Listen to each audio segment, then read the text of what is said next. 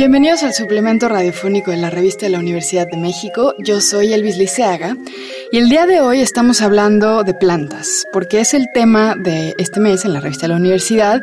Y en esta serie pues estamos hablando no solo de las plantas, sino de lo que las plantas nos hacen a las personas, cómo nos relacionamos con ella.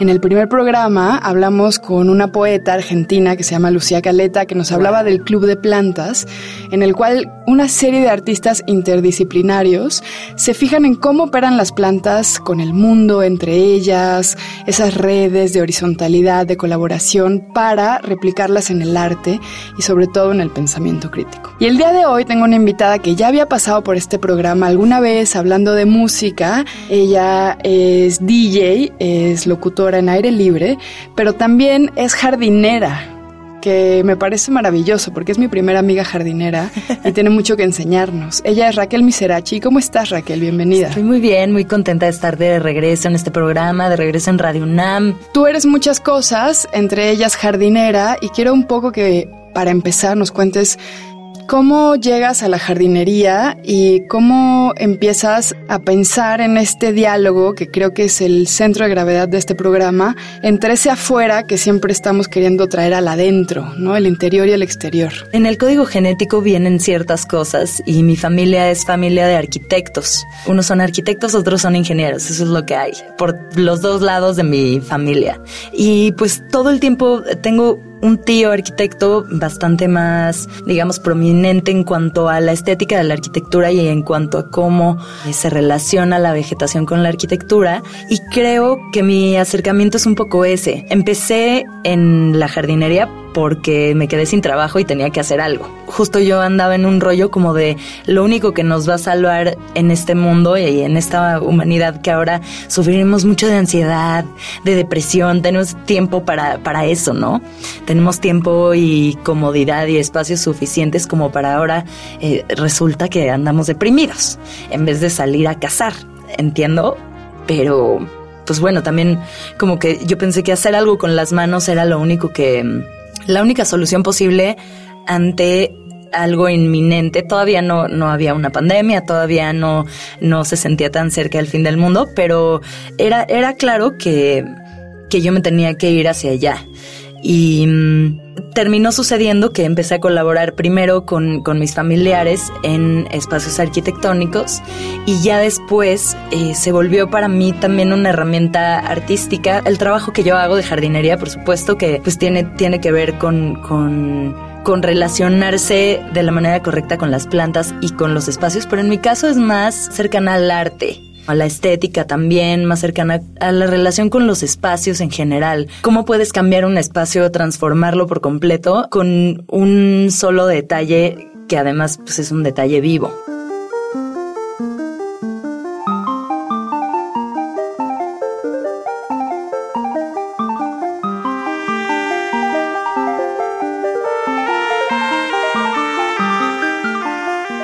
Para muchas personas alrededor de Raquel, ella es una especie como de sabia de las plantas porque va a tu casa y entonces le haces mil preguntas sobre por qué tus plantas no están sanas y se les están cayendo las ramas.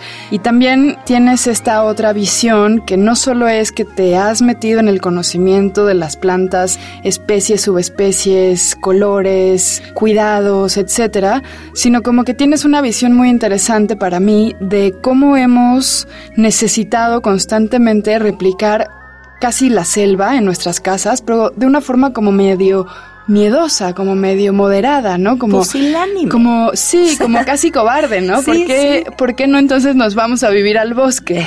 Como que hay una cuestión muy psicológica ahí que me parece muy interesante porque anhelamos las afueras, buscamos a ti para que nos ayudes a replicarlo en el interior de nuestras vidas, sin embargo no somos capaces de cuidar el afuera donde de veras crecen estas plantas que luego compramos, ¿no? Entonces, ¿cómo es esa relación psicológica de querer matar o mitigar la ansiedad, como tú dices, con las plantas, ese beneficio que nos dan, y cómo a la vez podemos ser tan descuidados con la vegetación como género y tan ignorantes de cómo se comportan las plantas? Mira, voy a ser completamente honesta aquí. Mi estilo de vida es igual al de cualquiera que esté escuchando aquí, incluso al tuyo. Yo también tengo plantas en mi casa. Tampoco llevo una vida como me gustaría. O sea, si me preguntaras cuál sería lo ideal, si yo me pusiera muy radical en lo que verdaderamente pienso, yo no debería de vivir en la ciudad.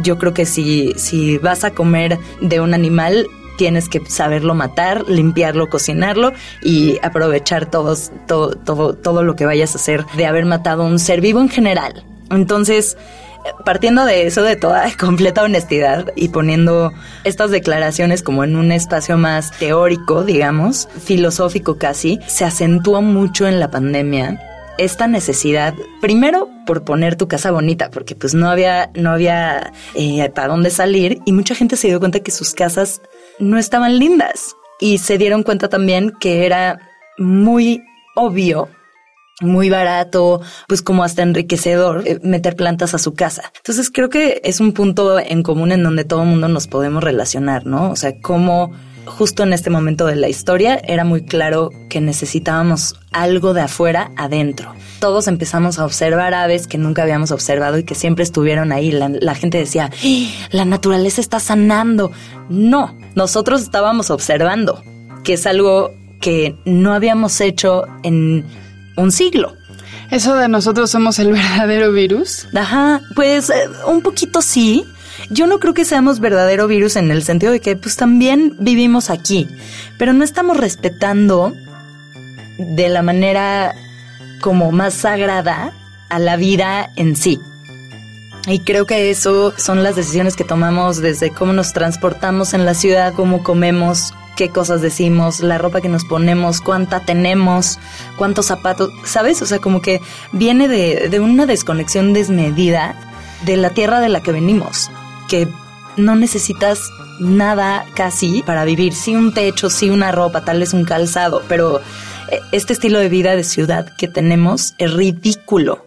y entonces ahora es más ridículo todavía cuando compras plantas, llenas tu casa de plantas y dices, ahora sí, madre naturaleza, ya estás aquí conmigo, eres mía. Y es esta cosa como de, no es de dominar, no, no creo que sea eso, pero la gente no entiende que mm, tú me dices, bueno, ¿por qué están muertas mis plantas en mi casa? Pues yo lo que le contesto a la gente es, es que tienes que tener una relación con la planta. O sea, yo no te puedo decir cuántos mililitros de agua le debes de echar y cuánto sol debe de tomar. Todas necesitan sol, ventilación y agua. Creen que hay una técnica, un truco. No hay truco, tienes que observar. Es todo. Si observas que pues en esta esquinita no le va bien, tal vez hay mucha luz, hay que moverla. Eso es así de obvio, o sea, es, así de lejos estamos de podernos relacionar con lo que nos rodea todo el tiempo. Y me parece rarísimo de nosotros, me decepciona muchísimo de la humanidad, pero pues también nacimos en un mundo en donde eso se ha acentuado cada vez más. O sea, tú no puedes estar en un cuarto sin que la temperatura esté perfecta. O sea, se inventó el aire acondicionado, el refrigerador.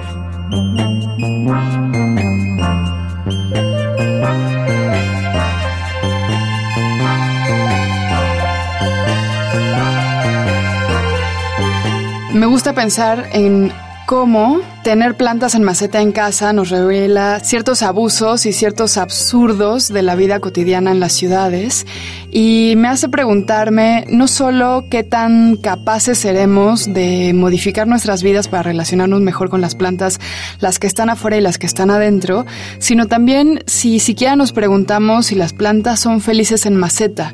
Seguro que no. Seguro que no. Eh, mucho de mi trabajo siempre ha sido, en la medida de lo posible, como que intentar orientar a la gente para que haga los espacios más exteriores posibles. No todo el mundo puede hacer un jardín en casa, pero siempre intento que si hay un techo, pues que se ajardine el techo y que haya una, o sea, que haya una capa de tierra donde las raíces puedan. Y no es una cosa moral, ¿eh? O sea, no es un, no es una cosa mm, como de culpa de, hombre blanco, eh, que hay pobres plantitas, sino es una cosa más como, ¿para qué quieres esto? ¿Para mejorar tu calidad de vida?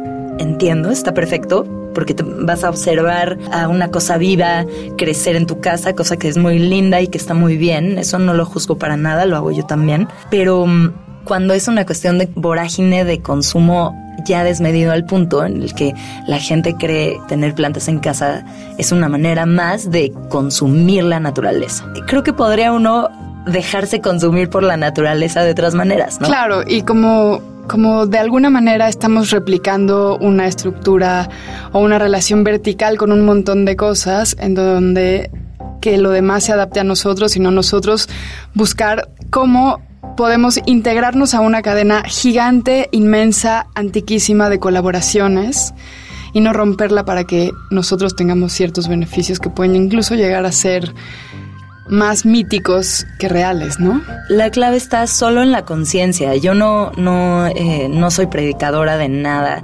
Eh, no me gusta juzgar a la gente para nada. No me gusta eh, tampoco imponer lo que yo pienso. Pero si me preguntan, si me preguntan, creo que las ciudades no deberían de existir.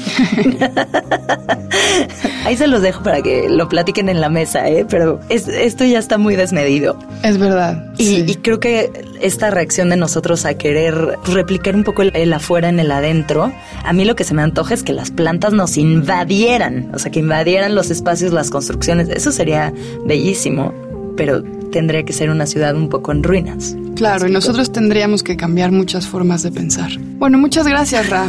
gracias por invitarme.